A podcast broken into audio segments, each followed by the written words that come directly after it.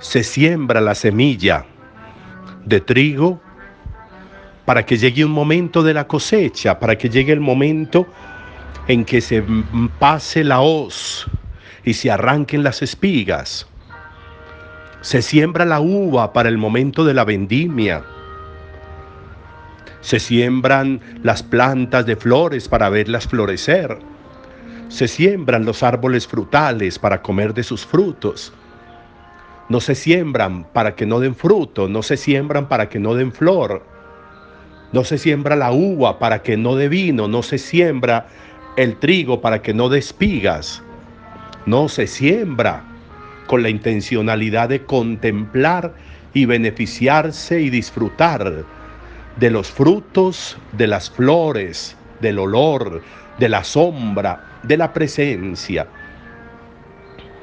Asimismo sucede con la visión de la vida desde la fe cristiana.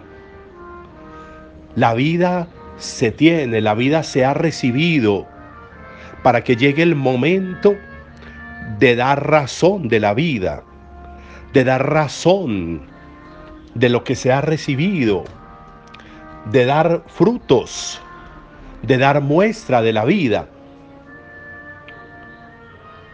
Cuando cuando estamos en el, en el colegio o en la universidad y nos ponen tareas, pues lo importante es que las tareas las corrijan para uno aprender. Pero si las tareas se quedan sin corregir, corremos el riesgo de pasarnos siempre haciendo la misma tarea equivocada. Corregir es importante, los exámenes son importantes, las pruebas son importantes y la vida lo requiere. A veces le sacamos el cuerpo a los exámenes de la vida. A veces le sacamos el cuerpo a las pruebas de la vida. Sabiendo que son la manera de fijarnos si lo estamos haciendo bien o no. Si estamos aprendiendo las lecciones o no. Lo que el Apocalipsis nos está mostrando hoy es como Dios le dio poder a Jesús, al Cordero que está en pie, a pesar de haber sido degollado le dio poder y le dio para que en su mano tenga la hoz, la hoz para recoger la cosecha. La mies ya está seca, la mies ya está lista para la hoz.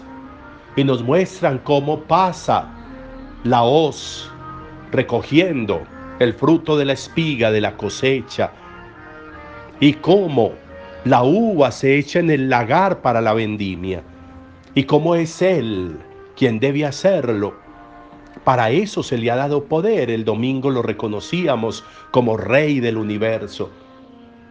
Es Jesús en nosotros y para nosotros, a quien Dios ha puesto para que sea nuestra relación con Él, para que recoja los frutos para Dios, para que recoja el resultado de la vida dada por Dios. Podríamos preguntarnos mientras llega la hoz, mientras llega la vendimia, podríamos preguntarnos por los frutos nuestros, por la calidad de frutos nuestros, por la dulzura de nuestras uvas, de lo que produce esta cepa de vida que Dios ha plantado en mí, esta cepa única. ¿Qué calidad de uvas está dando? ¿Qué mosto va a dar? ¿Qué se va a producir de acá? Esta espiga, que es mi vida, ¿cómo está espigando? ¿Cómo está granando? ¿Cuánto grano hay? ¿Cuánta calidad de grano hay? ¿Cuánto produce esta espiga, que es mi vida? ¿Qué va a poder recoger Dios de esta vida?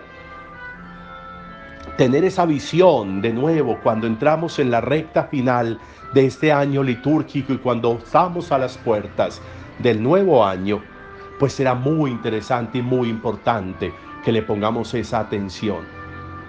Pongámonos en modo cosecha, Miremos la vida en modo cosecha, miremos nuestras relaciones en modo cosecha, miremos nuestras palabras y el ejercicio de nuestra vida, nuestro ser y nuestro hacer, miremoslo en modo cosecha.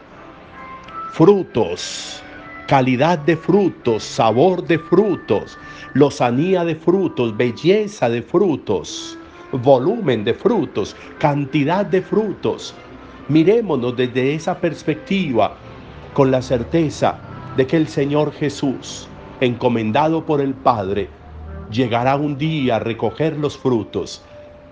Hoy hacemos memoria de Santa Cecilia, una mujer que granó como una muy buena espiga, una mujer que vendimió como unos muy buenos racimos de uva una mujer con capacidad de respuesta a Dios y de fidelidad a Dios. Y fueron muchísimos, muchísimos los que se convirtieron a la fe en Jesús por Santa Cecilia. Se habla incluso de un día en que el Papa Urbano, uno de los urbanos, bautizó a más de 400 personas y todas convertidas por Santa Cecilia en Roma con lo que eso significaba persecución, amenaza de martirio, como termina ella martirizada. Recogió y pudo entregar muchos frutos. ¿Cuántos frutos tengo yo listos para entregar? Esta cosecha, ¿cómo va a ser? ¿Cómo va a ser la visión de mi vida en términos de cosecha? ¿Qué visión tengo? Podría ser interesante hoy que nos pusiéramos en modo cosecha, en modo fructificar, en modo recoger la mies, en modo vendimiar la uva, que nos pongamos en modo eso hoy y que Jesucristo pueda recoger en mí los frutos que pueda ofrecer como víctima al Padre Dios, como ofrenda de todo lo que Dios ha hecho en nosotros. Buen día para todos.